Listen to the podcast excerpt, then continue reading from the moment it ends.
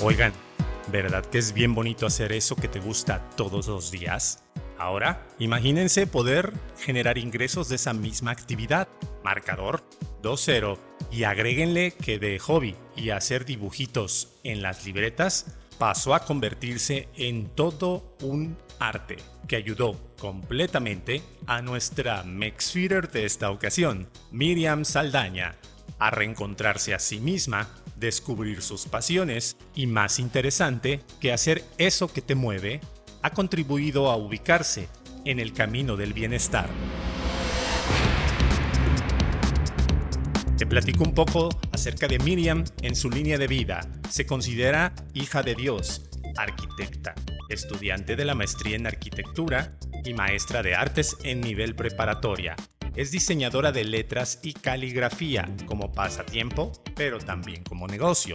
Le encanta y entrena escalada boulder y deportivo, no profesional, y le encanta andar en bicicleta, ya sea en modalidad ciudad o en montaña. Le encanta la música, toca algunos instrumentos como el piano, la guitarra, ukelele y la flauta transversa. Canta, ya sea en el coro de la iglesia o a veces graba covers que sube en sus propias redes sociales. Además, que disfruta enormemente viajar. Esta charla fluye entre conceptos como el lettering, la caligrafía, la arquitectura, el bienestar, tus hobbies y en cada palabra que Miriam pronuncia vamos a descubrir que el equilibrio entre el cuerpo, la mente, el corazón y el espíritu es tan viable y saludable como encontrar que tu hobby, tu pasión y profesión también traen paz mental si descubres eso que llamamos autoconocimiento. Bienvenido a los 80 episodios de MexFit. El episodio número 82 ha dado inicio. MexFit. Es un espacio que busca fomentar el bienestar físico, mental, espiritual, social y emocional del ser Abrimos micrófonos para conocer las voces, voces, perspectivas, perspectivas, anécdotas y tips de personalidades que te cautivarán minuto a minuto. Minuto a minuto. Conoce más desde un punto de vista integral total. El mundo del fitness no volverá, no volverá a escucharse igual. Y recuerden que estamos instalados en romper paradigmas en esto del mundo del fitness desde el año 2020. Eres bienvenido a MexFit. Te recuerdo que el contenido de este podcast es de carácter educativo y de entretenimiento. Si te, bueno, surgen interrogantes acerca del tema que vamos a platicar el día de hoy, no dudes en acercarte a tu profesional de confianza para aclarar dudas con respecto a cualquiera del tema, bueno, de los temas que se platiquen hoy o en algún episodio que hayas escuchado anterior. Ah, no importa.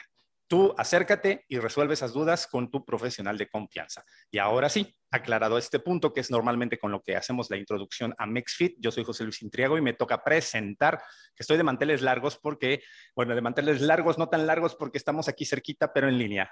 Es una cosa difícil de explicar. Saludo con un gusto exquisito. Este, en línea, claro está, a Miriam Saldaña. ¿Cómo estás? Te saludo con mucho gusto. Hola, José Luis, mucho gusto igual.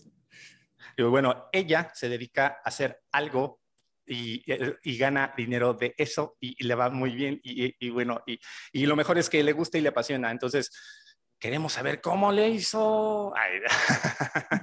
Pero bueno, vamos a empezar por el principio, como se dice comúnmente. Te doy la bienvenida a MexFit, te agradezco que hayas aceptado la invitación y, en este caso vamos a hablar eh, de cómo es o cómo se puede aprender o cómo podemos aprender a vivir de lo que nos gusta. ¿sí? Porque ella también, bueno, se dedica, hace muchas cosas, como cualquier Max que está sentado en esta mesa de trabajo, es todo un estuche de monerías, hacen muchas cosas, mucho, mucho y muchas cosas. Y bueno, para romper el hielo le digo yo, ¿cómo es que Miriam, cuéntame un poquito acerca de tu línea de vida, eh, descubre esto del camino del bienestar, de la pasión, de, de descubrir esto que, de trabajar con colores, letras o tipografías y todo eso? Cuéntame un poquito. Ay, ¿cómo lo descubre? ¿Cómo empiezo? a golpes. Tanto así. la gente que nos escucha así de, ¿qué? ¿Le pegaban? ¿Qué? ¿Le pegaron? de la vida, o sea, golpes de la vida. Ah, ok, ok, ok, perfecto. Digo, sí, entonces no nos salvamos, nadie se salva de esos.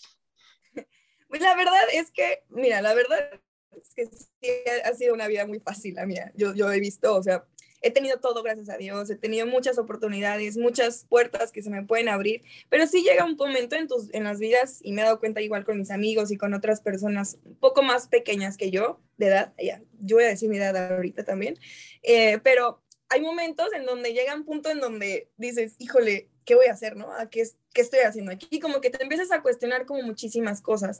Hay algo que sí siempre he tenido muy claro, sí fue parte porque fui eh, criada en, pues, en una religión, en una fe.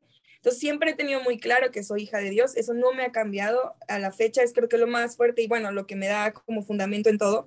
Pero pues en esta vida y aquí, pues digo, híjole, soy arquitecta o voy a hacer qué o en qué, qué voy a vivir. O sea, y luego aparte siento y, he visto y me he dado cuenta de, de la generación en la que estoy, donde todo es mucho más incierto el ambiente es más incierto, las políticas, la economía, de repente estamos metidos en un mundo en donde no tenemos nada seguro, ¿no? Que de por sí nada se tiene seguro, pero igual, ¿no? Era como, híjole, ya no voy a buscar un trabajo donde me jubile 30 años porque ya no existe. ¿Qué voy a hacer? O sea, ¿a dónde voy? O, ni siquiera, o sea, deja todo el que voy a, de qué voy a vivir, ¿qué me gusta hacer? O sea, he hecho muchas cosas a, lo largo de estos 30 años, he aprendido muchas cosas, me he desempeñado en, muchos como ámbitos, en su mayoría artes, pero sí llegó un punto en donde dije, a ver, bueno, terminé la carrera, me gustó, los primeros meses estaba en crisis y dije, no, no hubiera estudiado eso.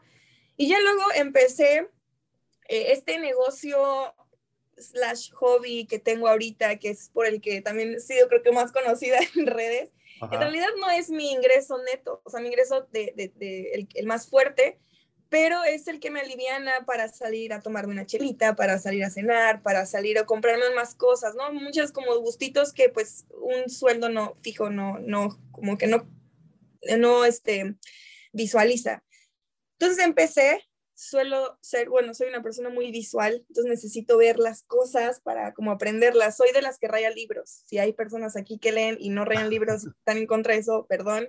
Soy de las que va leyendo y tengo que anotar y me aprendo una palabra y anoto al lado que, de qué trató. Entonces, porque así justo me acuerdo, ah, me acordé que tal cosa, como en tal, ni siquiera la página, sino como en tal lugar de la página está, entonces ahí busco, ¿no? Entonces empecé a hacer mías muchas palabras que Dios me decía en, la iglesia principalmente, pero que quería verlas, o sea, yo quería ver, verlas como para recordármelas, ¿no? Eh, era como mi manera personal de recordarme lo importante.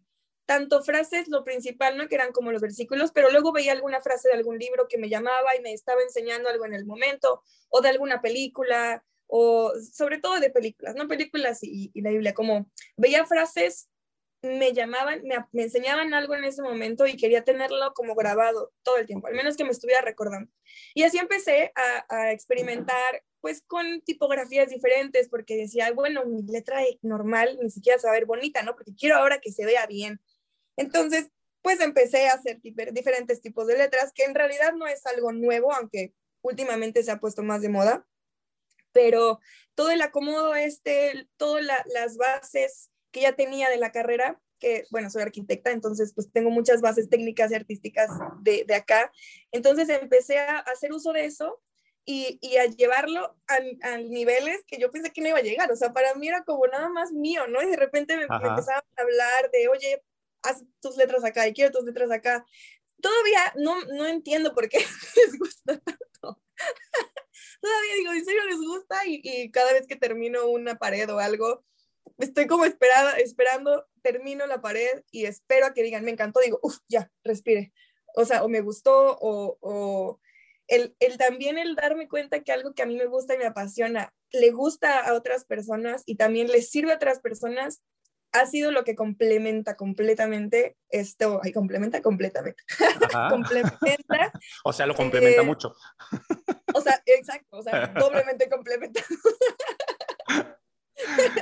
lo complementa mucho, ¿no? O sea, el, el ya poder llegar hasta, hasta a otras personas. Y algo que fue muy importante para mí en este proceso de descubrir qué iba a hacer o qué quería hacer, era que tenía muy fijo siempre, nunca mi motivación ha sido el dinero, eh, ni el nombre, ni el puesto, ni tener, o sea, como que el éxito, ¿no?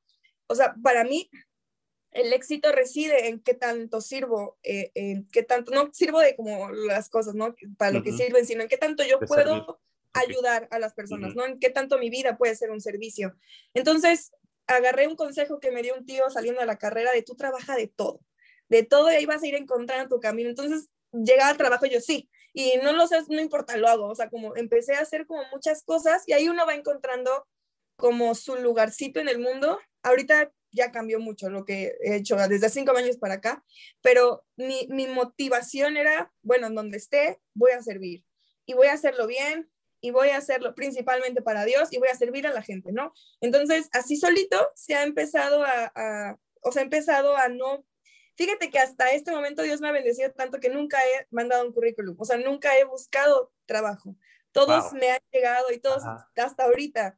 Todos, yo, yo he tocado algunas puertas, pero se me han abierto más, o sea, como que nada más es de, ah, aquí está, pero porque tú me lo pediste, ¿no? O porque se, me, se me acomodó así. Y pues sí, es parte de, de, gracias a Dios, las conexiones que he tenido, pero eh, sí, no le he dicho que no a, a lo incierto, ¿no? O sea, no me ha dado miedo como el, el, híjole, no puedo hacerlo. He tenido un buen apoyo, sobre todo de familia y de amigos. mis amigos me han dicho, tú di que sí puedes. Y ahorita vemos cómo lo hacemos.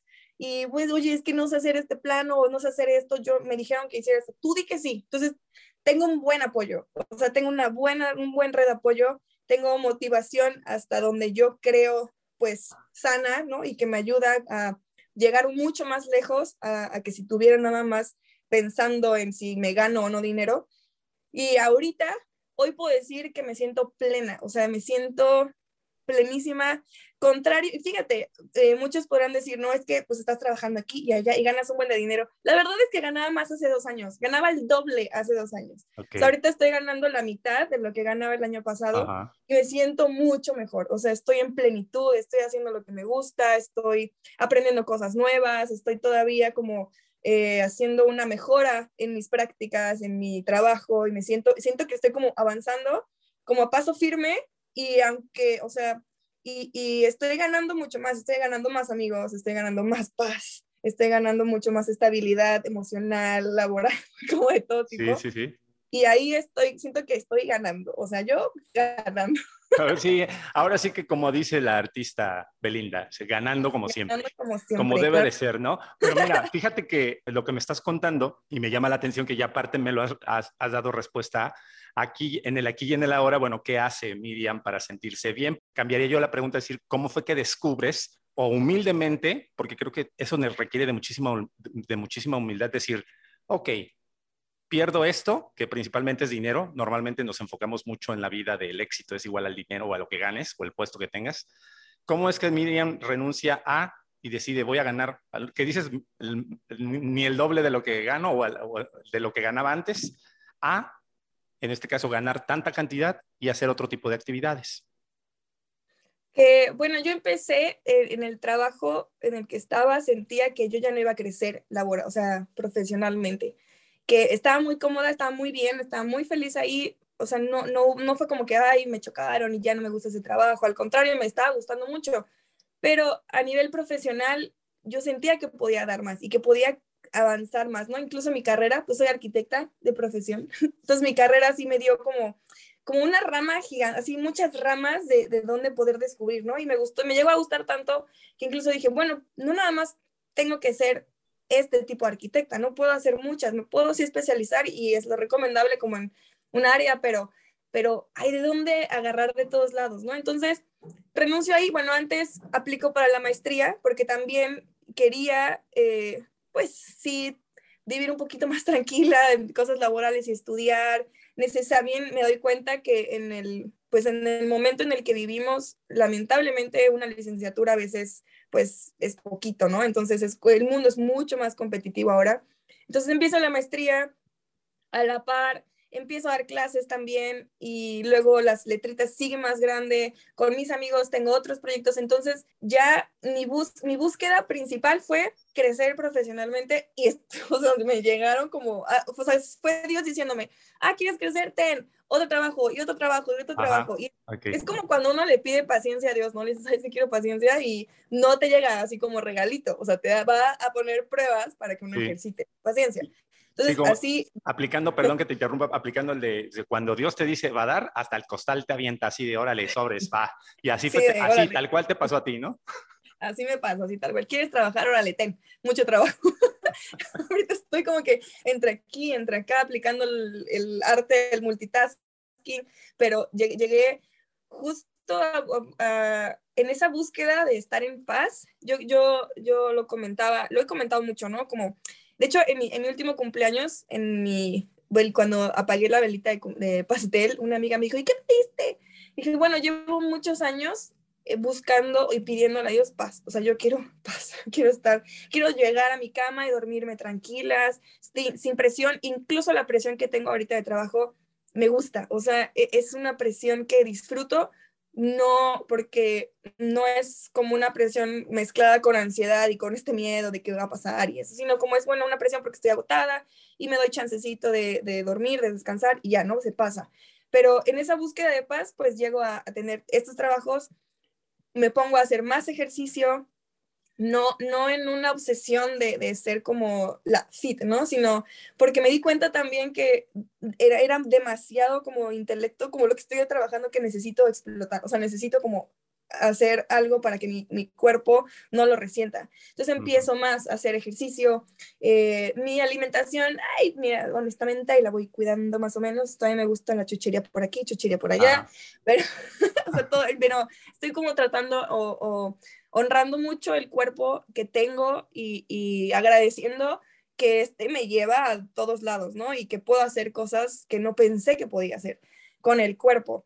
Y, y de manera emocional también he estado trabajando mucho justo como mis emociones, mis, mis sentimientos, mis pensamientos y estar buscando una, o sea, estar alineada eh, yo, yo creo que somos personas emocionales, espirituales y físicas. Entonces, cuando estás como en balance o estás bien en esos aspectos, como que estás pleno, ¿no? Estás tranquilo, estás, pueden venir, siento que estás como firme, como en un, un, árbol firme que pasa la, la, tormenta y todo y te puede mover, pero no te va a arrancar, ¿no? Solo te va a hacer como, como que te va a alborotar un poco, pero no te va a mover ni te va a quitar de ahí. Ok, perfecto. Me, gusta mucho tu analogía, que es, para eso iba mi pregunta antes de adentrarnos a lo, a lo que realmente a lo que haces, que en este caso era cómo, cómo podemos comparar o qué, porque bueno, mucha gente te puede escuchar y clásico, ¿no? Te puede decir, ah, sí, entonces anda en el om, en el, ay, no me estreso, ay, no ando aquí, no, no me meto en, en esto. ¿Cómo podemos definir o cómo te podrías definir? Porque él también podría decir que la paz es eh, a lo mejor relativa de decir, bueno, a mí me gusta estar en movimiento y ajetreado y y eso para mí es estar en paz. O como mencionas, ¿no? Llevo una vida también ajetreada, pero hasta lo amo. ¿Qué es para ti tener paz? ¿O cuál sería la Miriam que antes no tenía paz y ahora sí la tiene, aún con todo un ritmo de trabajo, pues, eh, vamos a decir, de movimiento?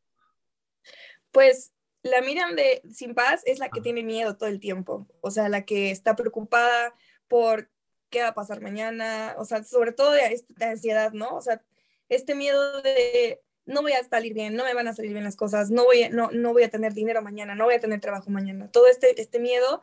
Y, al, y también la que no está en cuentas claras con Dios.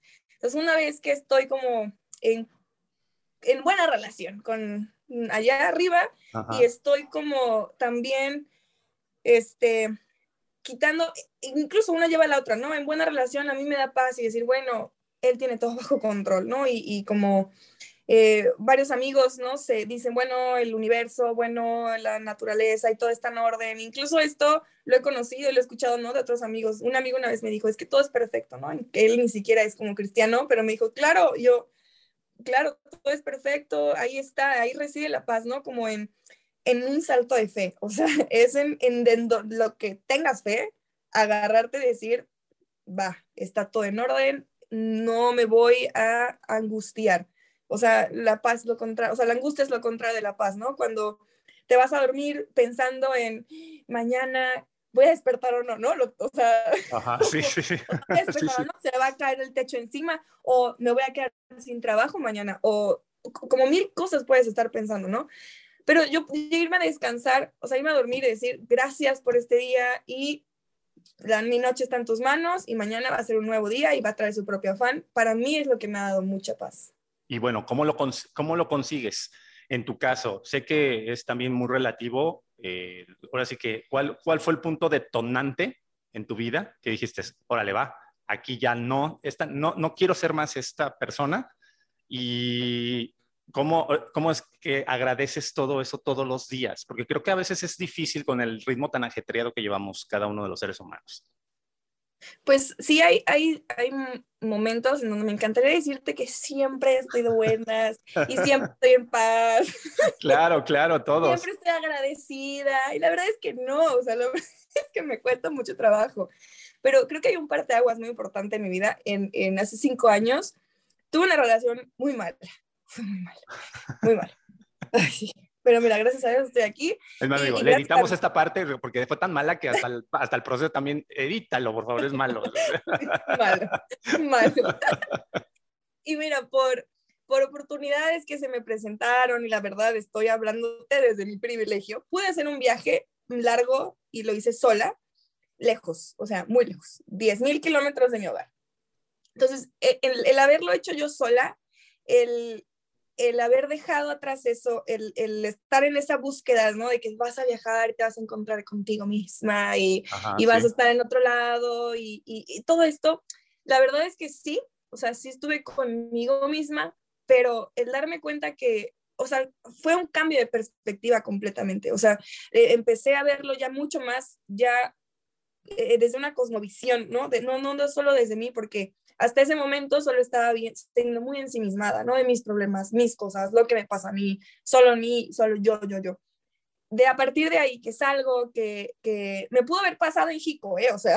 Sí, sí, sí, claro, totalmente. No, sí, sí, sí. No, no, es, no, no es precisamente 10 mil kilómetros lejos, e, era esa, como ese encuentro de, de realidad, de darte cuenta que eres parte chiquita de un universo gigantesco y que lo que a ti te pasa también influye en otras personas y también son, o sea, todo, todo es perfecto a, nuestro alrededor, ¿no? Entonces, salgo de esta relación mala, muy mala, y yo me acuerdo que estoy sentada en, en estoy sentada intentando escribir, estoy incluso con la guitarra y no, no pude hacer nada, me quedé sentada viendo al vacío.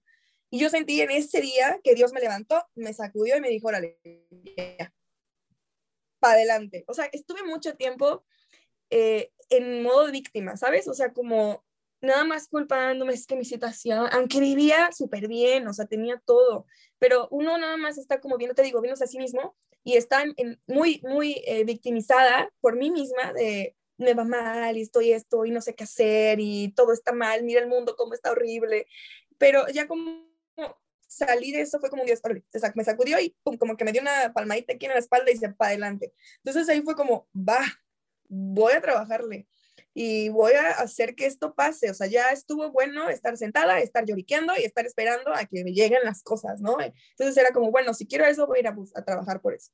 Si no se va a dar, bueno, ya al menos lo trabajé, pero ya era, ya como que me llenó a ese momento de darme cuenta en, en este viaje, hacerlo sola, darme cuenta de que puedo hacerlo, ¿no? De que dije, ay, yo pude, como salir de esa zona, zona de confort en todos sentidos te cambia la perspectiva de decir, sí se puede, o sea, si estás mal también, o sea, toda tristecilla por un batillo, también se puede salir de eso, o sea, también se puede. Y, y yo tenía, lo, lo, pensé en el momento, pero también como que estaba visualizándome un futuro en que si yo tengo hijas o yo llego a tener hijas, yo quiero que mis hijas sepan que su mamá es sabia, ¿no? O sea, quiero ser una mujer sabia para ellas y no esperarme a ser viejita, porque luego dices, ay, no, los, o sea, ahorita estamos jóvenes, hay que disfrutar y hacer un montón de cosas y todo. Y ya de grande soy sabia, ya de grande soy como, pues, madura, ¿no? dije, no, hombre, yo quiero ser, ¿para qué? Mira, me voy a ahorrar más problemas si uno empieza a practicar la sabiduría desde más chamaco, ¿no? Entonces yo estaba como en la, en la, idea de, en algún futuro yo quiero que si tengo hijas, digan, ah, la mi si mi mamá pudo hacerlo, yo también. Claro. Así. Total, totalmente. Me, me, encanta esa, esa visión o esa cosmovisión, como tú le, le, le pusiste, digo, porque de verdad que digo, a veces sí nos enfrascamos en ciertas situaciones que nos pasan en la vida y yo siempre digo, nos hacemos las víctimas, como se dice viralmente, ¿no? Digo, hacemos, hacernos las víctimas y siempre es nuestro papel a veces y en ocasiones nos enfrascamos o nos envolvemos en un círculo vicioso de, y no salir de ahí, ¿no? Pero me da, eh, bueno, me da mucho gusto oír tu historia porque es de, te aferraste a esa, esa idea de que dijiste, iba a tocar la guitarra, iba a escribir y me quedé ahí así mirando al vacío, ¿no? casi casi como, como un zapato así de, cuando te despiertas así de, ay, el zapato, ¿no? Y, tal cual, pero ese ánimo y esas ganas de salir, y creo que, mira, mencionas que también te fuiste de viaje, creo que realmente lo que el punto es, a lo mejor dices, ay, privilegiada se fue 10 mil kilómetros, pero el punto es aprender a estar solos. Esa es una de las cosas, creo, más importantes y de la que muchos de nosotros le tenemos y le andamos huyendo. No sabemos estar solos y con nosotros mismos a veces creo que hasta nos tenemos miedo de nuestros pensamientos nos matan solos. ¿sí? Entonces, Esa, esa parte creo que es la fundamental. Más que irte de viaje, porque lo puedes hacer, como dijiste, en Chico, o, aquí, o aquí en Chocamán, aquí cerquita en Río Blanco, de, de Orizaba. Este, puede ser, pero el punto es aprender a estar solos. Ese es el, el, creo, el secreto. Sí, ahí me he dado cuenta que ha recibido mucha de mi paz. O sea, el, el disfrutar mucho mi individualidad, el, el, verme a través también de, de quién me hizo, o sea, decir, bueno, estoy bien conmigo, o sea, y al final, en ese momento, todos los días era como, a ver, estoy despierta conmigo y me voy a dormir conmigo misma. Más me vale estar de acuerdo y bien conmigo, porque los otros se van. y hay, fíjate que hay momentos ahora en donde eh, recién terminé una relación y, y, él decía que no podía estar sola, pero digo, ay, por favor, llevo 28 años soltera. O sea, la verdad es que soy muy buena estando o sea, sola, prefiero estar como mejor alejada de la gente y busco muchos momentos de soltería, de soledad, ¿no? O sea, como de hacer mis cositas sola, de hacer mis compras sola y de, no, no necesito, solo, soy muy independiente, autónoma. Pero sí, últimamente me ha pasado que salgo y digo, ay, ya quiero llegar a mi casa. ya quiero estar solita con mis pensamientos, son más divertidos. Sí, sí, sí, totalmente. Que bueno, eh, y ojalá digo, muchos de, los que nos escuchan tengan la oportunidad, digo, de verdad es bien bonito estar solo con tus pensamientos y a veces sí, estoy totalmente de acuerdo, los, las primeras ocasiones está uno así como de, no, no, no, espérate, espérate, espérate, espérate, espérate, ¿no? A veces hasta uno mismo se mata, pero eh, eso es lo importante, aprender a estar solos, porque si no sabemos estar solos, no vamos a poder estar con nadie más, o sea, nadie, no. nadie, ¿no? Háblese y entiéndase pareja, amigos, lo que sea. ¿no? Sí, cualquier persona. No se, no se, puede, no se puede porque no vamos a estar contentos con nada. Eso, sí. Claro, y además tu capacidad de adaptabilidad, o sea, es nula. Es, es o sea, es esa manera, cuando uno aprende o, disfruta esa soledad. Bueno, no soledad, sino aprendes a, querer, voy a, ay, no, es que yo no me quiero meter en esto de mismo, porque bueno, son otras cosas. Pero cuando uno aprende como a, estar en paz con uno, ¿no? Es como decir, bueno, esta soy yo y me voy a quedar, o sea, ella y yo, o sea, vamos a estar siempre, ¿no? Y, y llegas a estar con otras personas y, y, y, los ves bien, porque también te das cuenta que eh, eh, todos somos diferentes, ¿no? O sea, y todos son eh, diferentes y hermosos a su manera. Y todos son como mundos diferentes y hasta te abre la cabeza y dices, ala, yo quiero no ser como esa persona, pero ah, tiene algo bueno que decir, ¿no? O, o este, también uno, uno, cuando se conoce más y, y, y está bien con, consigo mismo, en soledad también suele ser un poco más cuidadoso en, pues, en comentarios o, se crea, no una barrera, pero sí como una coraza, como eh, eh, de, de, cuidado, ¿no? De cualquier cosa que te puedan decir es como, no me va a afectar, ¿no? Porque sé quién soy, sé que estoy a gusto conmigo, entonces eh, uno está como viviendo la vida por ahí como tranquilo, como, como en paz. Como en modo light, así. y bueno, creo que no es porque valga la expresión, te valga absolutamente todo, sino simple y sencillamente lo que, como mencionabas, quieres paz, necesita uno paz. Y a veces el mundo es tan revuelto, bueno, no a veces, creo el mundo es tan revuelto que te termina absorbiendo y tragando, ¿no? Si te dejas, te come. Entonces, es mantener esa individualidad y creo que ahí radica también parte de lo que tú has eh, logrado, eh, que es en este caso vivir dices, bueno, me alcanza para esto, no es precisamente mi ingreso directo, todo, pero haces lo que te gusta. Y yo te preguntaría, antes de, digo, ya estoy que desde hace como minutos de que vamos a entrar a, ver qué hace, ¿cómo divides entonces tu pasión con tu profesión? porque dices, bueno, no me da y no, me, no es precisamente mi ingreso, pero te dedicas y lo haces. ¿Cómo, ¿Cómo divides y todavía estás en paz espiritual y todavía estás con la mente clara y todavía estás ese ejercicio? Te falta vender mole los domingos. ¿Y cómo, lo, cómo divides? ¿Cómo divides eso? Porque nos ponemos de pretexto muchas cosas. Tú haces hasta dos cosas, una que te apasiona y otra que a lo mejor estudiaste y te preparaste, pero las dos las haces con gusto. ¿Cómo divides ese tiempo? Ay, está difícil. Ay, Así de, ay, no, no te quedas. Mira, después. Sí, está difícil. Bye. Siguiente pregunta. Sí, siguiente. Así de, next, por favor. Digo, next, por favor. Bueno, ya nada más, entonces dime. Digo, ¿cómo, ¿cómo le haces? Digo, porque, digo, de verdad, hacer, eh, creo que lo que tú realizas, que es en este caso, se llama, el arte se llama lettering, si estoy, estoy lo correcto. Digo, dibujar, a mí me gusta dibujar requiere paciencia, requiere amor, requiere tiempo. Y también requiere el asunto de, bueno, yo a mí me pasa, se lo pondré color verde o color rojo, color rojo, o le pongo más rojo, le pongo más verde. Sí, eso es de mucho, de mucho, el arte tiene mucho que ver con el sentimiento y lo que Y a veces la arquitectura también, pero no sé por qué realmente la encajan en las, en las ciencias exactas. Exactas, sí. Es como pasarte de un papel a otro, ¿no? Así como de, de ser cálculo y todo a cuánto tiempo y colores le voy a poner a esto. Sí, bueno, es, es todo. Mira, te me encantaría decirte que soy súper ordenada y que tengo una lista de a las 7 de la mañana me levanto.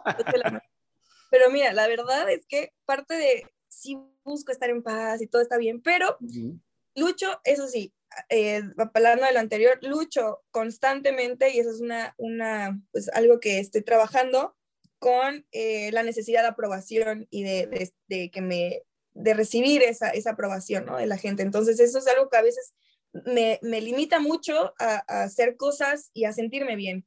Y aparte de eso, soy una procrastinadora profesional. O sea, no te puedo explicar. o sea, yo creo que en eso me gradué. O sea, yo tengo doctorado en eso. El doctorado. Y es que no te puedo explicar, o sea, cómo veo la hora y digo, va, son para las 8, me tardo tanto, me levanto antes y luego no me levanto. No, o sea, fallo. ¿Qué hago? Soy bien machetera y soy, la verdad, por algunas cosas soy rápida para, para solucionar, entonces termino haciendo todo como bien, pero sé que no está perfecto, ¿no? Sé que puedo hacerlo mucho mejor pero termino nada más como que, ah, ya pasando. Y así estoy teniendo mis clases de la maestría, atendiendo cosas de arquitectura, estoy dando clases en una prepa de artes y hago lettering en arte, de, sea, el, arte, ¿no? De, de, lettering. En tiempo, o sea, me dicen, eh, eh, sí tengo mucha memoria, entonces sí puedo, tengo una agenda, pero la uso más como de diario, pero sí sé qué voy a hacer, porque soy muy obsesiva, eh, que voy a hacer casi cada hora del siguiente día y por toda la semana. Entonces, si, si yo ahí voy acomodando, pero mm, lo malo es que soy procrastinadora, entonces termino como lo, pasando cosas para otros lados. Es un desastre, o sea. es, más, eh, es más, llegó, ya de toda la paz que me habías transmitido anteriormente, ya me estresaste de nuevo.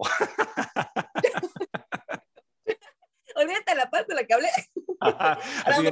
la realidad es esta. Es, es, la realidad es que batallo mucho con en la disciplina de horarios. O sea, sé que se pueden hacer todas estas cosas. La verdad es que me metí a, darle mucho porque yo, yo he visto y, admiro mucho a las personas que son mamás trabajadoras, estudiantes. Digo, ¿cómo lo hacen? O sea, ¿cómo pueden hacer tanta? Y aparte de ser mamás, o sea, yo a duras penas, ¿cómo? O sea, si digo, ay, ya no me dio tiempo de darle unas galletas o lo que sea. Y ellas aparte tienen que alimentar a criaturas. Pero me, me he buscado, sí, eh, eh, acomodar tiempos lo hago mal, lo he hecho mal, sé que mi desempeño podría ser mucho mejor, podría ser excelente, eh, pero justo estoy trabajando en eso, pero sí, para tiempos, sí he llegado a sacrificar algunas cosas, o sea, sí he llegado a decir, bueno, ahorita tengo este tiempo, quiero ir a hacer ejercicio, ¿no? O ahorita tengo este tiempo, me voy a hacer esta, este lettering o, ay, sé que no voy a poder ir a tal viaje o a tal salida con amigos porque ese día tengo que estar trabajando porque o ya se me juntó todo lo de la semana o ya tengo que entregarlo luego, luego, o empiezo a hacer acomodos. Pero, o sea, creo, de teoría, que el, el éxito recaería en acomodar bien tiempos y ser disciplinado. Me cuesta mucho trabajo, pero sí sé que se puede. He visto personas hacerlo, pero eh, ahí voy batallándole, pero ahí voy, ahí voy. Oye, pero mira, una cosa que me agrada bastante es la sinceridad, porque normalmente no, nos hubiéramos podido quedar con la Miriam de la Paz, y que, porque así como de om y todo, y a la mera hora dices, no, ¿saben qué? Ay, adiós, adiós, bye, sale. Digo, me cuesta mucho trabajo esto, esto. Eso creo te hace una persona completamente humana, ¿no? Así vamos a decirlo, total, porque aprendemos tanto de nuestras virtudes como de nuestros defectos. Creo que tu parte del desarrollo va en proceso porque dices, bueno, me gusta estar bien o en, paz, ¿no? Ya lo descubriste, lo quieres y vas para allá. Y otras cosas, pues es aceptar que dices, pues es que no puedo, me falta esto, me falta el otro. Y está bien, como siempre he dicho, es bonito y está bien. Y te humanizas, ¿no? Porque sabes o las otras personas que, como dicen en, en Instagram, Instagram es la red social que más envidia causa o que más ansiedad causa porque nada más muestras cosas bonitas o, lo mejor de tu vida. No vas a poner, claro, nadie va a poner lo feo, ¿verdad? Pero el punto es que a, todos dicen que les genera un grado de ansiedad porque dices, ¿cómo es posible que pueda hacer eso y que pueda hacer tal, que pueda hacer mil cosas, ¿no? O que pueda viajar tanto. Pues sí, pero nada más muestras los viajes, ¿no? Entonces, el aceptar también que tienes puntos débiles, pues es eh, te hace una persona que está trabajando en sí misma y que va en una dirección y en un rumbo. Eso es lo, eso es lo, lo, bonito. Aunque digas, no, pues ya, adiós, bye. Esto ya no. no, lo que sigue. Así de, next, por favor, next, ¿no? Sí, porque, bueno, yo, yo he visto, digo, parte de lo que, bueno, ahora sí que en mi investigación periodística, que ahora se le dice stalkear redes sociales, este, vi por ahí este, que, bueno, haces diferente tipo de trabajos, o, porque no solo es, bueno, lettering entiendo que solamente son letras, pero creo que también dibujas, ¿no? O también haces bueno, a ver, explícame, digo, específicamente qué es, porque podría yo dar mil ideas, pero nunca me ha gustado eh, sacar mis conclusiones. Pregunto. Pero así que, ¿a qué, ¿a qué te dedicas haciendo eso para, para en este caso decir, bueno, lo procrastino? Pero luego lo tengo, voy a trabajar toda la noche, porque creo que requiere un tiempo de mucho tiempo invertirle a todo lo que tiene que ver con el arte y la pintura. ¿O me equivoco? Sí, es mucho tiempo. La verdad es que Mira, ya, ya llevo varios años haciendo esto, entonces, a comparación de mis primeros trabajos, que sí me tardaba horas, uno con la práctica se va haciendo un poco experto y, vas pues, acortando esos tiempos, ¿no? Entonces, lo que antes me tomaba ocho horas, por ejemplo, que fue mi primer pared, ahorita lo hago en dos horas, ¿no? Es, es mucho menor el tiempo. Pero, pero lettering, a diferencia de es que muchos ven letras y dicen, ay, tú escribes bonito. O sea, neta, si te enseñara mis apuntes son horribles. O sea, porque tú así como rápido, porque no, o sea, mi letra no es muy bonita. El lettering es dibujar la letra. O sea, es, es ver las palabras, las letras como, no la concepción que tú tienes de las palabras, de las letras, sino como trazos y líneas. O sea, como hacer una deconstrucción de, de la idea de, de una letra y, ya entonces solo ver líneas. Y es la, la, base también de poder dibujar personas, ¿no? Entonces te quitas de la idea que, ah, son dos ojos que son bolitas y la nariz y eso, y te empiezas a, dar cuenta y a observar más, ah, es un trazo, es una forma, tiene textura, entonces lo ves, es la manera diferente, ¿no? De, de, ver esto. Entonces hago lettering, hago también caligrafía a veces, eh, caligrafía eso sí es escribir bonito, eso ya es tu mano, eh, el, cómo haces, como la letra cursiva, ¿no? Que te enseñaban desde la primaria. Y lo que hago, a veces dibujos, pero solo dibujos si tienen que ver un poco con las letras y solo como para acompañar. Luego me, si me quieren pedir murales así gigantes y les digo, ay, qué parte de letritas no entendieron de mi nombre, porque soy mire letritas. o sea, todo lo que quieran ver con letras puedo hacer.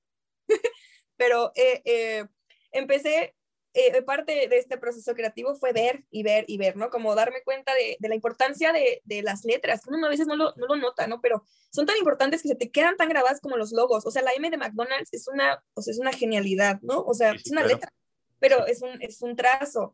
Y, y, y la manera también en la que tú expresas con las letras es que también puedes vender algo o no, o, o expresar incluso algo, ¿no? Palabras, unas cartitas o lo que quieras.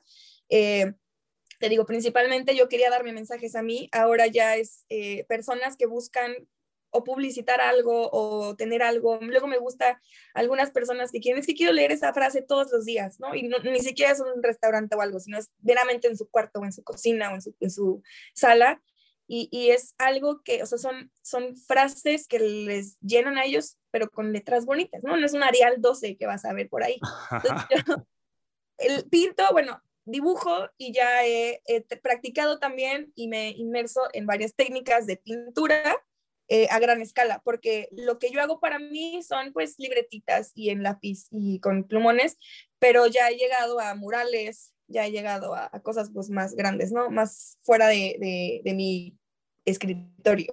Ajá, sí, sí, sí. Digo, sí, porque digo, en mi investigación periodística, como siempre he dicho, digo, bueno, tienes por ahí, digo, no dibujas, pero bueno, vi por ahí que hiciste algo relacionado con Navidad y también con Italia y, y cosas así, digo, este, flores y, bueno, que a lo mejor no son tan complejos los dibujos, pero bueno, sí requiere de cierta de cierta dimensión. Lo que sí me encanta mucho es que creo que eso lo haces también digitalmente, es cómo mezclas tus fotos con las letras.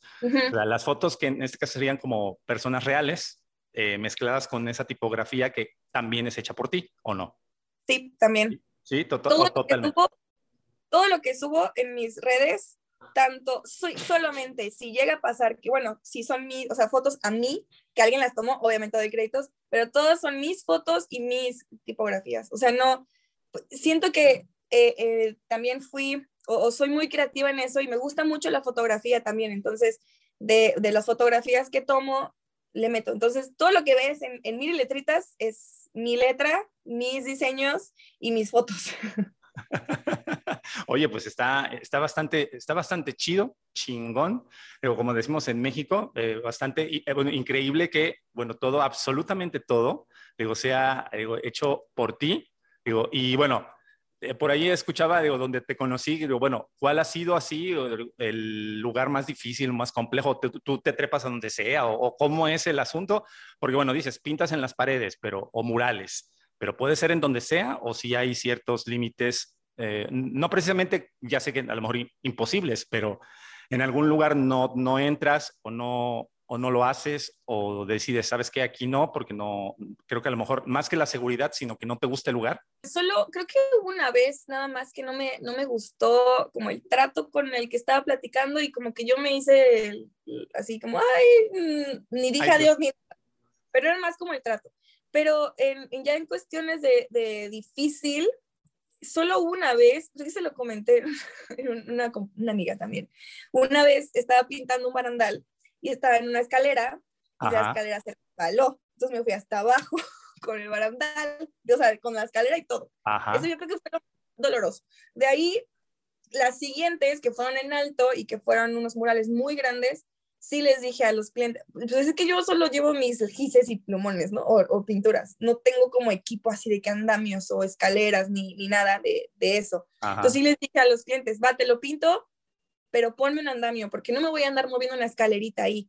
Entonces solo he hecho de ahí dos, en donde sí instalaron el andamio, yo me sentí más segura, estaba así en alto. Creo que han sido nada más las únicas, y, de ahí creo que han sido buenos conmigo y no me quieren comprometer a tan, tan altos lugares. Ajá.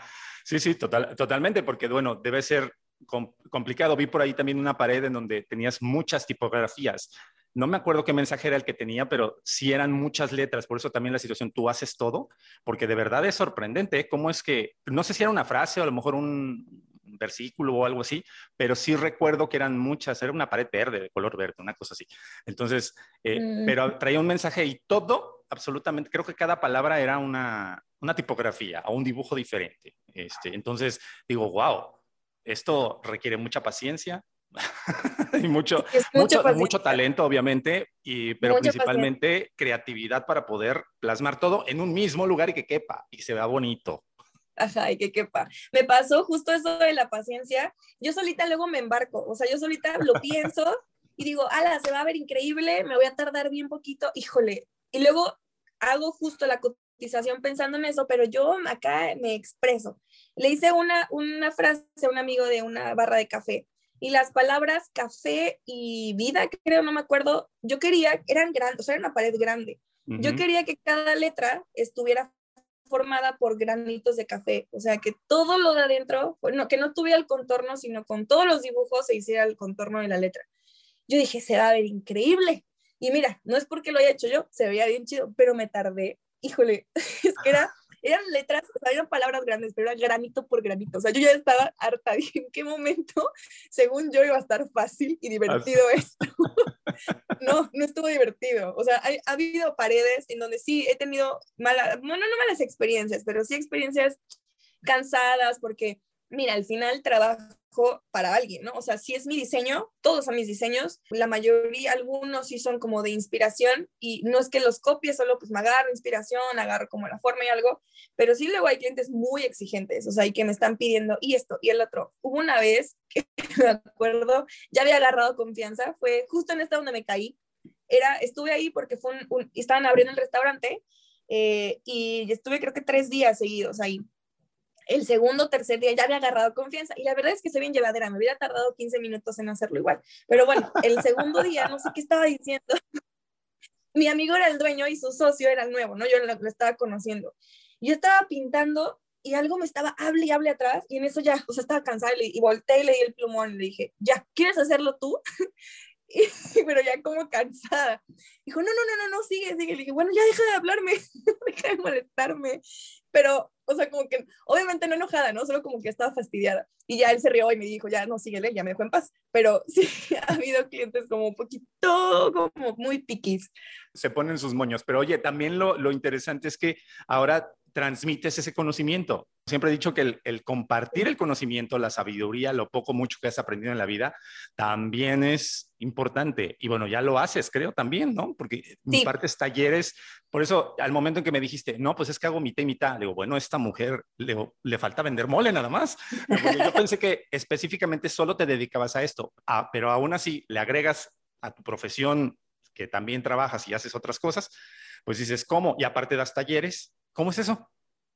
Sí, justo llegué, eh, me gustó tanto, le metí tanta, tanto empeño a esto que eh, de verdad lo disfruto mucho. O sea, no, no, no me veo haciéndolo toda la vida quizás, pero lo estoy disfrutando mucho, me gusta hacerlo.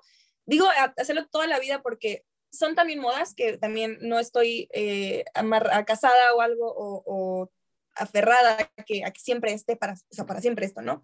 Pero llegó un punto en donde también dije, el, el, así como dijiste tú, ¿no? El, o para mí, el conocer algo se acaba cuando lo enseñas. O sea, tú conoces algo, te lo enseñan o lo aprendes, eh, lo practicas, te perfeccionas, te haces bueno o, lo, haces bien y no termina ahí. O sea, termina cuando enseñas ese conocimiento. O sea, e, es como vuelve o de ese circulito, ¿no? Y, y es que yo lo veía como, como de repente ya tan fácil para mí, dije, bueno, todos también, o sea, me gustaría que lo aprendieran a hacer, ¿no?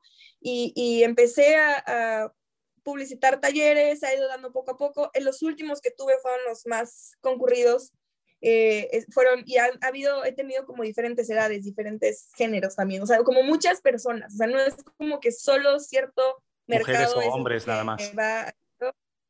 No, o sea, he tenido de todos, he tenido hombres, chicos y grandes, he tenido niños, niñas y niños, he tenido mujeres, chicas y grandes de diversas profesiones, o sea, no, no es nada más como, ah, solo para los diseñadores, o sea, en, sí en su mayoría he tenido estudiantes mujeres de secundaria prepa, pero he tenido maestras o he tenido eh, diseñadoras o mamás. Una vez tuve una mamá que hizo una cosa increíble en su, al final de su taller y, y a mí me, me fíjate, me, me enseñó mucho de lo importante que es para las personas, pero también como que siento que me abracé a mí misma, o sea, como, como fue un, le estás haciendo bien, porque alguien una vez me dijo, es que esas letras cualquiera las puede hacer, ¿no? Y pues yo me quedé con eso y dije, pues sí, claro, cualquiera las puede hacer, alguien muy malo. alguien muy atrevido. sí, cualquiera las puede hacer, como cualquiera puede, eh, no sé, hacer muchas cosas, ¿no? Todos podemos hacerlo. Pero el darme cuenta que hay gente que se le facilita y hay gente a la que no, hay gente que necesita más, más eh, práctica en esto, también fue como, ay, estoy haciéndolo bien, o sea, es algo que se me facilita y que me gusta mucho. Y así como ahora ya, que, y ahora ya lo agarro al revés, o sea, ya ahora eso yo se los digo a los que los enseño, digo, ay, cualquiera puede hacerlo, si yo puedo hacerlos, ustedes también. Entonces como que los animo y los, los llevo a que no se desesperen ni se desanimen si no les va a salir como les, como les gustaría que les salga, pero ahí lo están haciendo, ¿no? Le están practicando. Claro, total, totalmente. Y mira, está increíble y genial que compartas, eh, en este caso, eh, ese conocimiento o ese talento, ese, bueno, todo junto, eh, es conocimiento, talento, sabiduría, lo que has logrado pues conjuntar y ponerle tu sello y ahora compartirlo. Así que, bueno, felicidades por eso y no todo el mundo.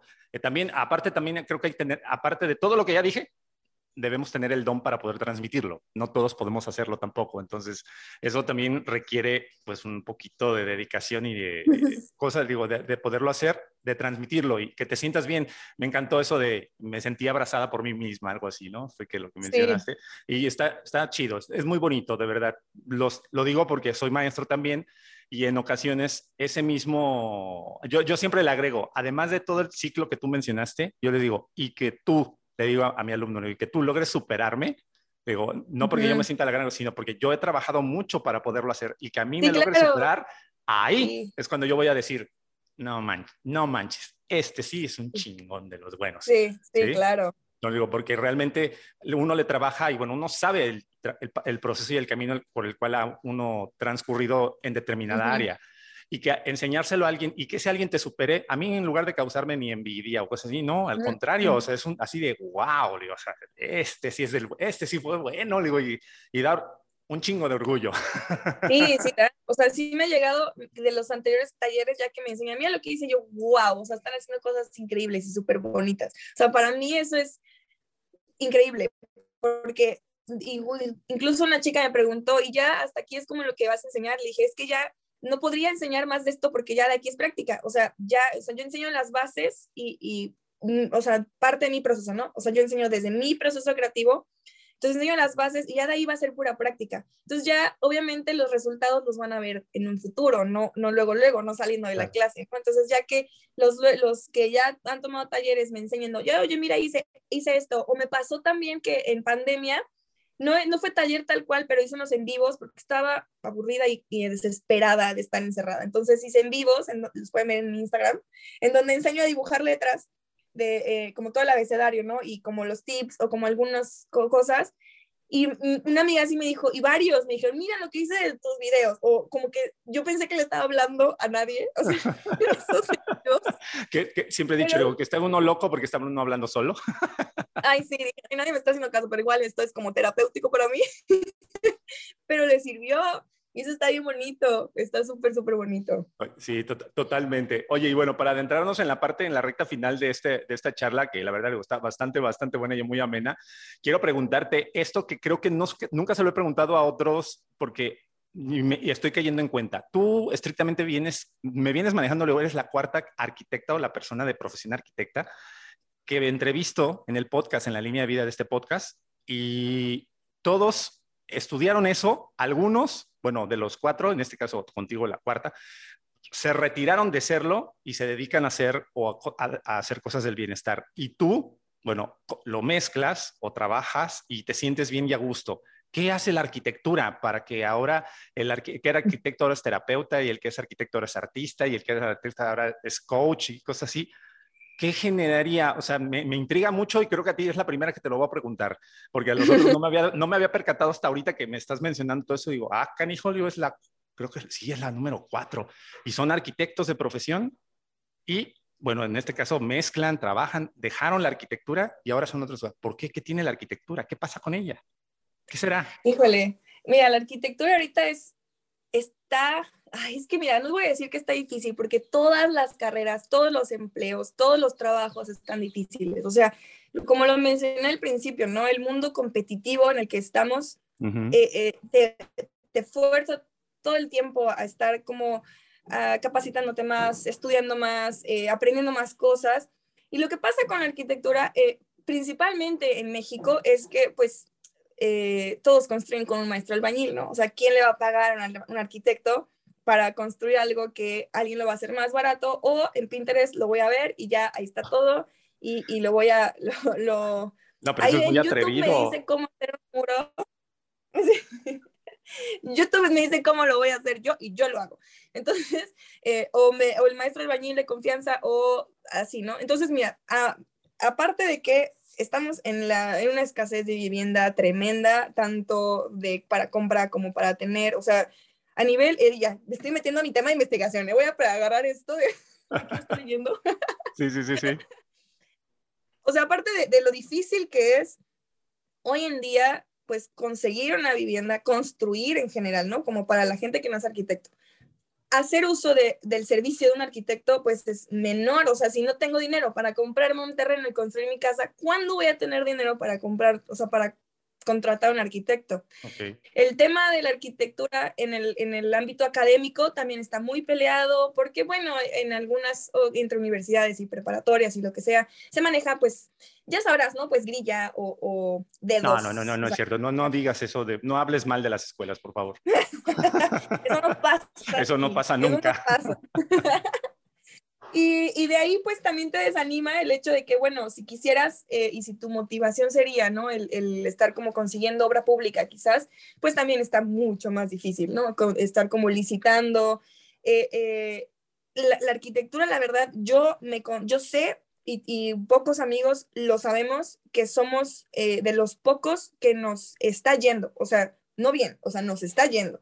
Estamos como como avanzando y, y no quiero decir que esto va obviamente a, mm, van a prescindir de los arquitectos, obviamente la arquitectura sigue y, seguimos trabajando en esto, eh, eh, pero sí, es, sí sé que varios de mis amigos incluso no se dedican a esto o no les terminó de gustar, también eso es mucho, ¿eh? Es una carrera muy celosa, o sea, es, un, es una carrera que no, no diría que si necesitas o no pasión, pero sí es mucha convicción, o sea, es el trato con la gente porque aunque es ciencia exacta, también tiene mucha de ciencias sociales, ¿no? El, al final uno construye para el hombre y, siempre vas a estar en contacto con el cliente, con una persona. Entonces también ese lidiar, eh, esa relación que tienes que tener siempre con a quién vas a diseñar, qué vas a diseñar, a quién le vas a construir, también siento que se ha permeado mucho últimamente, pero es algo que pues a la gente a veces no le gusta, no quiere o no sé, no, no, sea yo en esto, ¿no?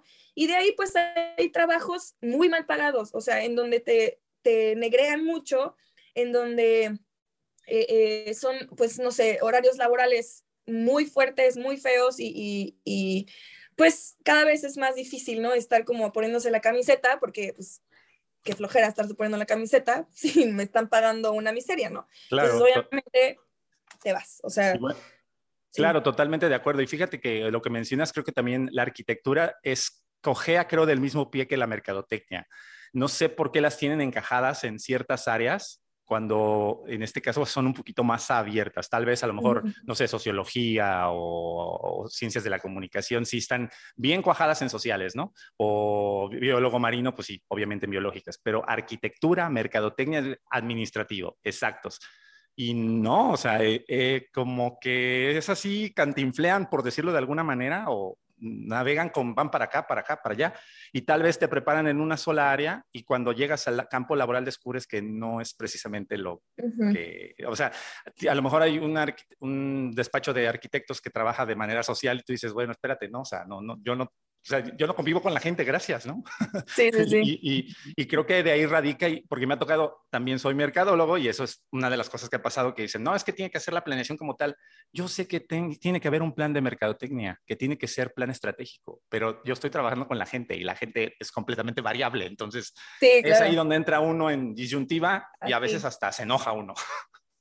Así mismo acá, así mismo. Total, totalmente, totalmente, digo, cojean del mismo pie más o menos. Entonces, pero bueno, me encanta eso. Y sí, reitero, es cuarto arquitecto, digo que, digo que tiene aquí, que cae en esta mesa de trabajo y que bueno, también se dedica a hacer pues cosas bien chidas y que le apasionen, que le gusten y que le traen bienestar. Así que felicidades por eso. Digo, yo sí que sigue, trabajando, digo, sigue trabajando en eso. Para terminar, vamos a adentrarnos en esto que le llamo yo la sección o la sección de los momentos MexFit. Vamos a, vamos a platicar un poquito rápidamente, así de, a, Miriam, en este caso, ¿cuál es la idea o recomendación más absurda que te han dado o has escuchado de alguien, profesionalmente o en el campo del bienestar? Ay, más absurda no puedo pensar en una rápido. Dice, es que tengo como 20, entonces este, necesito un episodio aparte. Fíjate que ni siquiera, o sea, bueno, es que, o sea, no, estoy en el examen.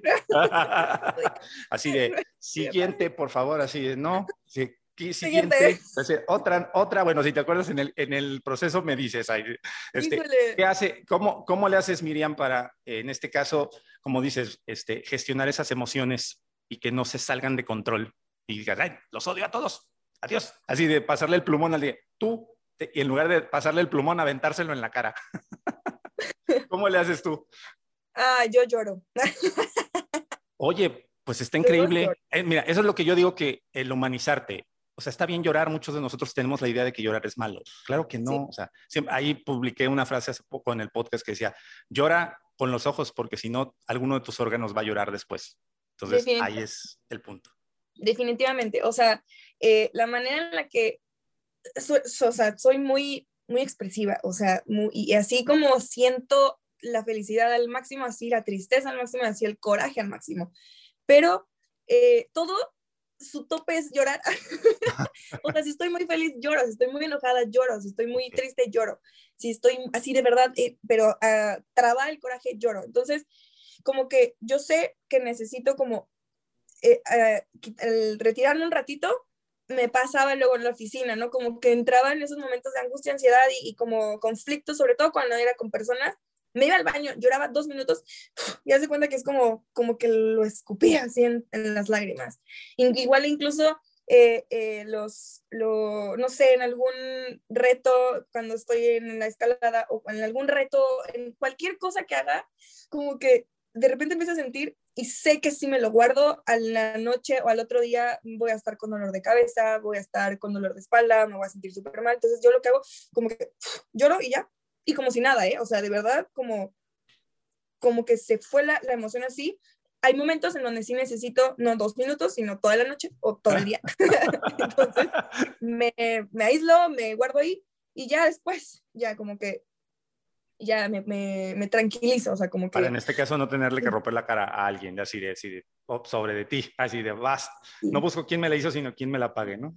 Exactamente. Exacto, exacto, muy bien. Y bueno, ¿cuál sería en este caso para ti ese platillo o alimento que no te gusta, pero que normalmente a la sociedad en general le, encanta, le fascina? Y tú dices, llegas a una reunión y, ay, esto no me gusta y todos, ¿cómo? ¿No te gusta eso? ¿Por qué? ¿Cuál sería ese para, para Miriam? ¿Cuál sería ese alimento o platillo? Ay, lo tengo eso sí, muy presente, porque, mira, yo como absolutamente todas las comidas y todo lo que me pongas en el plato, todo, cualquier animal, todas las partes de los animales, de todo, los, cualquier verdura, cualquier fruta, lo que sea. Pero no me gusta el jitomate ni la cebolla cruda. Y toda la comida mexicana tiene eso. Entonces, todos creen que soy súper melindrosa, pero la verdad es que solo no me gusta eso. O sea, o sea que entonces las enfrijoladas sin cebolla. sin cebolla. Si le ponen cebolla, ya valieron cacahuate porque... Sin cebolla. O sea, ya mis amigos saben lo de, ah, la de sin cebolla, o sea, la de sin cebolla. Me pasó algo bien chistoso. Eh, tengo, dos anécdotas, una con la cebolla y una con el jitomate. con la cebolla, eh, eh, me gusta escalar, ese es uno de mis deportes que hago, y escalo en roca a veces y me voy a Jalcomulco. Entonces hubo una temporada que iba con mis amigos y al final íbamos a comer antojitos y ya sabían, ¿no? Miri sin cebolla pero me, luego me las daban. Entonces ahí iba atrás del mesero y yo, era sin cebolla. Pasaron los meses y ya luego fui a otro lugar, ahí mismo en Jalco, eh, y estaba este mismo mesero, pero en otro lugar, y me llevó, ya no, o sea, yo le dije, ah, le pedí creo que a otro mesero, y llegó él, me dijo, eran sin cebolla, ¿verdad? Y yo, ya se acordó de mí. o sea, tanto que le estuve insistiendo por tanto tiempo, ya sin decirlo me llevó sin cebolla. Y con los jitomates, que no me gusta el tomate crudo, pues enfrente de mi oficina vendían sándwiches, entonces obviamente con la rodaja gigante de jitomate, se la quitaba y la aventaba a unas como jardineras que estaban afuera de la oficina. Y ahí la iba tirando, la iba tirando. Pues no me fueron a crecer cuatro tomates. O sea, yo sentí, yo sentí que fue el universo, o sea, y Dios así diciéndome, ten tu toma cuatro de, del uno de la vida. O sea, no quieres, no quieres tomates, ten cuatro. Hay gente que quieres tantas y yo, yo son las, o sea, yo las deseché, o sea, fueron literal el fruto de mi desprecio. Exacto, exacto, exactamente. Y, ahí es cuando dijo Dios, ¿no te gusta el jitomate? Pues ahora aquí enfrente los vas a tener a todos. Y crudos así, y apenas para cosecharlos. Y crudos.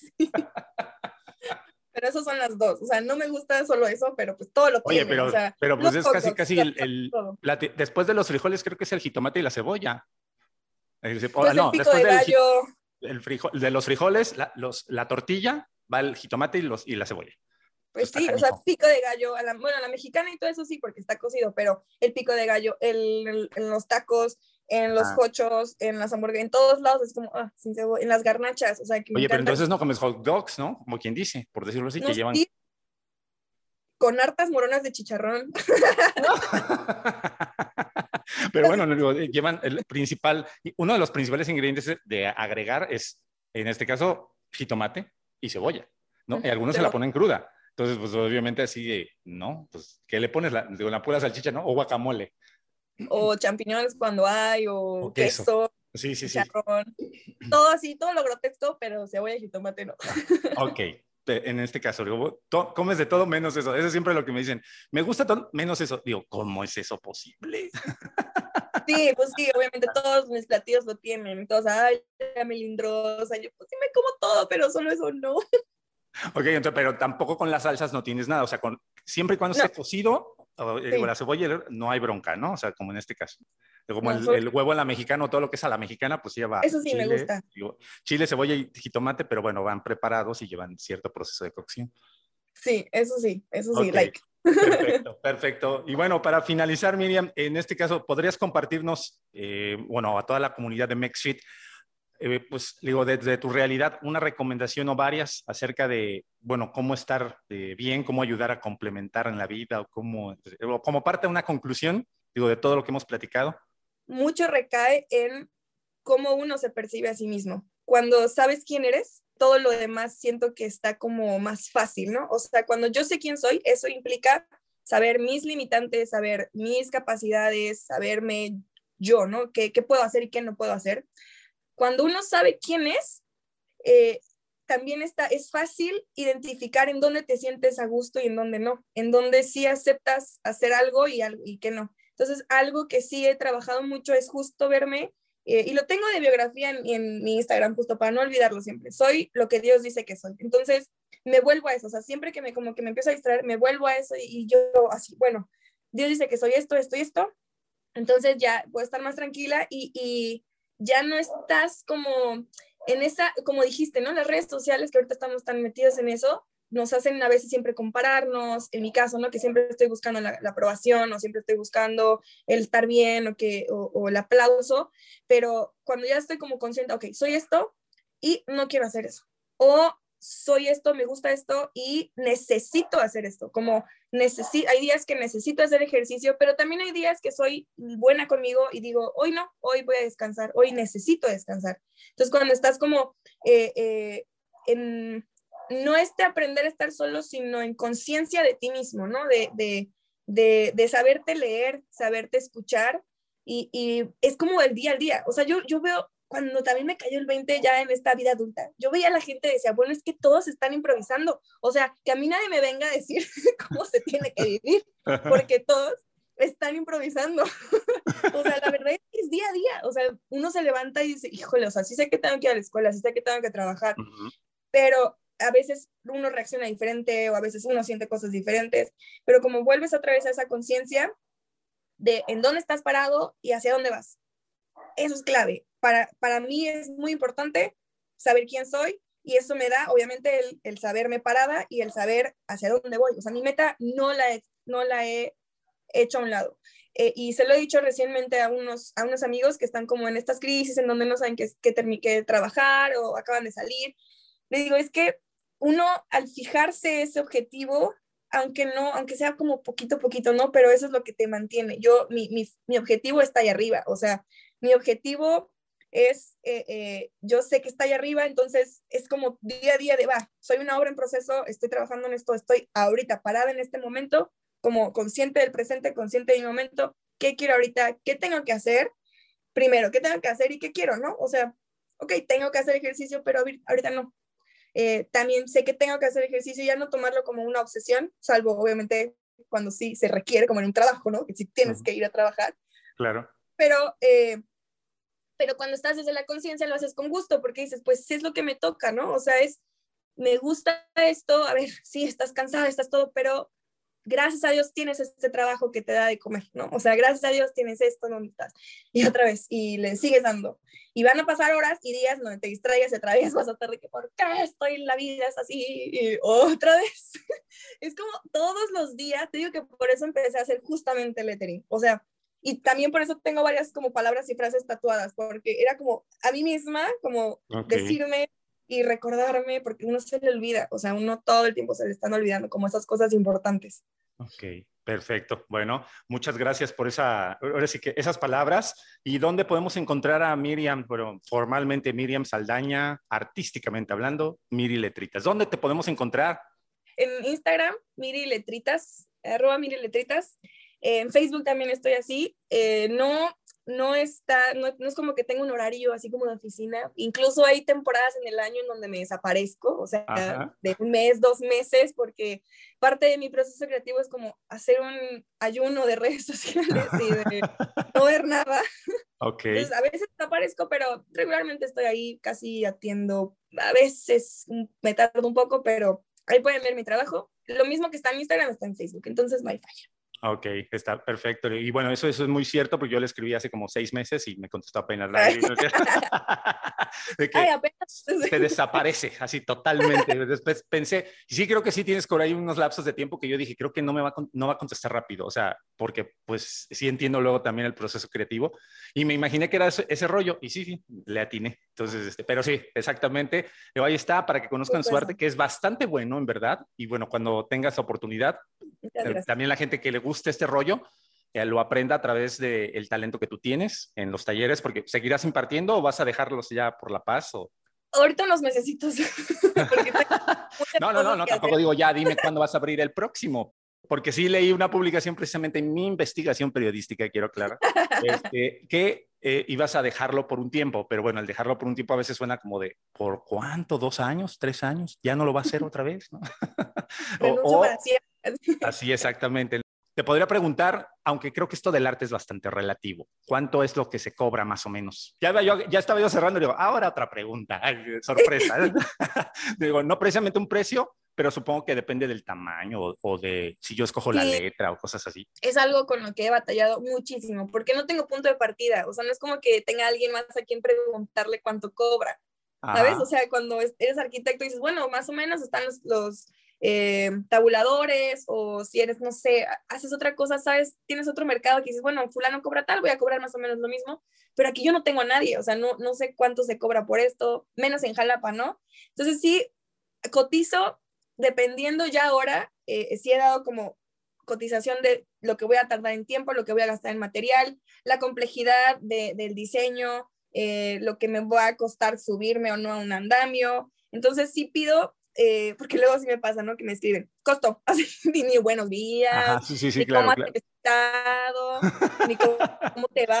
Así, oye, necesito tanto, necesito, son tres metros, y, la frase, no digo, casi, casi necesito que escribas el libro de Harry Potter en la pared. Sí, o sea, procuro siempre como muy amablemente contestar ese costo, ah, mira, me gustaría que me platiques sobre tu proyecto, entonces necesito saber material, cómo lo quieren, cuántas palabras, cómo es, el diseño, si tienen una idea. Son muchísimos factores que van a influir en cuánto voy a cobrar. Siempre empiezo preguntando de qué va la idea. La mayoría ya lo tienen como muy claro, solo muy pocos y es como de, pues no sé, tú dime yo, ay, pues, ¿qué quieres? Ay, si, a, si a, la, a la vida, o sea, es muy difícil encontrarle sentido, menos a tu pared. Totalmente de acuerdo. Esa es una frase célebre. Así la vamos a poner en frases célebres. Así, sin encontrarle el sentido a la vida, imagínate a tu pared. No, pues está, está, está canijo. Sí, está difícil. Oye, Miriam, pues muchas gracias de verdad por haber compartido y tomarte el tiempo de, en este caso, expresar parte de lo que haces, realizas, cómo lo haces y, este, y todo este proceso creativo de bienestar y demás y cómo lo mezclas. Muchas gracias, de verdad. Gracias a ti. Gracias por la plática, muy divertida. Así es, totalmente de acuerdo. Digo, muchísimas gracias por haber expresado, abrir el corazón, porque no todo el mundo, como dices, ah, sí, yo acá. Empezamos la plática de om y de la paz. Y después, no, ¿saben qué? Toda la basura, Dios vaya. Por eso te iba a decir ahorita que espero no, no decir nada que me comprometa, pero mira, ya, todo lo que he dicho, ya he dicho, ah, siempre soy un abierto. Ya ni modo, ya ni modo. Así, así es esto. Muchísimas gracias, Miriam. De verdad, Miriam Saldaña estuvo con nosotros aquí en esta mesa de trabajo del podcast del bienestar integrativo. Y a todos ustedes que me escuchan, los Mex Vicenti, les agradezco, bueno, por quedarse hasta el final de esta charla. Y si consideran que lo compartido en este episodio podría ayudarle, pues, a un amigo, familiar, compañero de trabajo, no duden ni un instante en hacérselo llegar porque todos merecemos estar bien y si queremos podemos lograrlo difundiendo este mensaje a más y más personas. En el nombre de la conciencia, el autoconocimiento y el fitness, José Luis Intriego se despide y nos escuchamos próximamente. Adiós. Gracias por llegar hasta el final de este episodio de MexFit Podcast. Recuerda cada jueves una perspectiva integral del mundo del fitness. Hasta la próxima.